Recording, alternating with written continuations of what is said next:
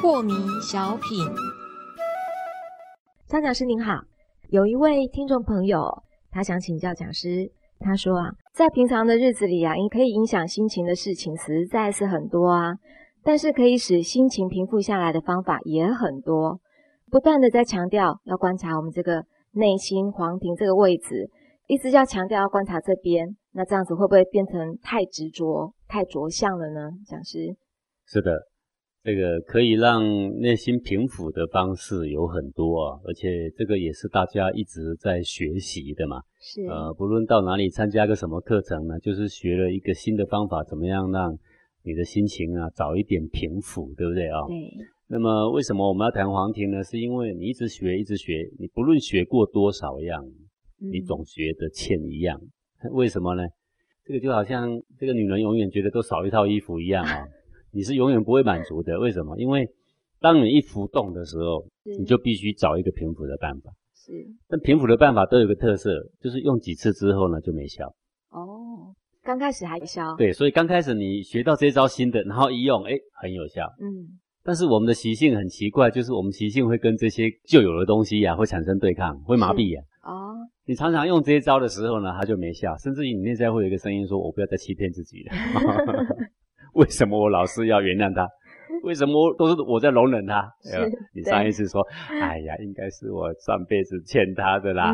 然后呢，大法师跟你说，就当做还了业债吧。嗯，你想一想很有道理啊。然后现在是他对你怒目生视的时候，你就说，哎呀，大概是我上辈子欠他的吧。我跟你讲，还不完，安慰三次就没用了。内在就有一个声音说。谁说我欠他这么多呀？对，他怎么老还不完？对，所以呢，你会一直找，一直找，是你不断的换新的招式，你想要找到一个方式呢，能够让你永远有效。但是我告诉你，不可能的，永远都没有那一招。嗯，那为什么我叫你观察黄庭？黄庭是不是这一招什么都有效？我告诉你，让你关照黄庭，有的时候黄庭能够平复，有的时候也不能平复。嗯哼，那你说那黄庭禅有什么不一样？哎，正不一样就在这。怎么样不一样呢？黄庭禅就是，即使你的内心的涌动依然持续，是，而当下你却非常安宁。你现在只少这一招而已啊，就是能够让你平复的方式，你尽管用吧。但是当有一天你发现你所有平复的方式都不够用的时候，是，那么还剩下一招，就是六祖的本来无一物。什么叫本来无一物啊？就是当内在的涌动。它既不是好的标签，也不是坏的标签。是你没有贴给它任何分别好恶的标签的时候，它本来就没有威胁性，嗯哼，本来就不会造成烦恼。你只差学这一招。那么要解破这个谜题，唯有从你的内心一窍，嗯，仔细观察它的所有的发生，它的过程，到底这个烦恼一开始怎么起来？到底这个气血是如何涌动？它在哪里？把你颠倒，你要从哪里爬起来？是，所以告诉你，你要。关照你的黄庭，这不是执着，这是面对真相。嗯哼，所以你刚刚讲的说，有时候有效，有时候没有效。那个没效是因为我们练习的不够啊。你说这个黄庭禅吗？嗯，有时候没效，不是没效。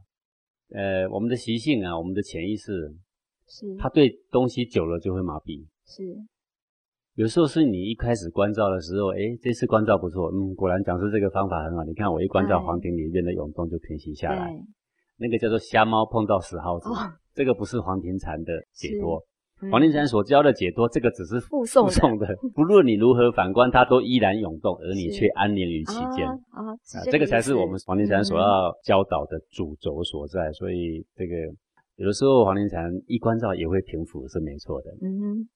但是这不是我们主要目的，因为这个平复嘛，你看场电影也可以平复嘛，你找一个朋友聊聊天也可以平复嘛。心理学教你很多方式，在这个小教室里面放很多枕头，让你在那边捶，在那边叫，有没有？是。那当下呢，那个同学会很感动，哎呀，真是敲一敲骂一骂真好，流了一身汗，哎呀，我终于解脱了。我告诉你，三个月之后他来一模一样，是。他只少一招了，就是黄连禅这一招。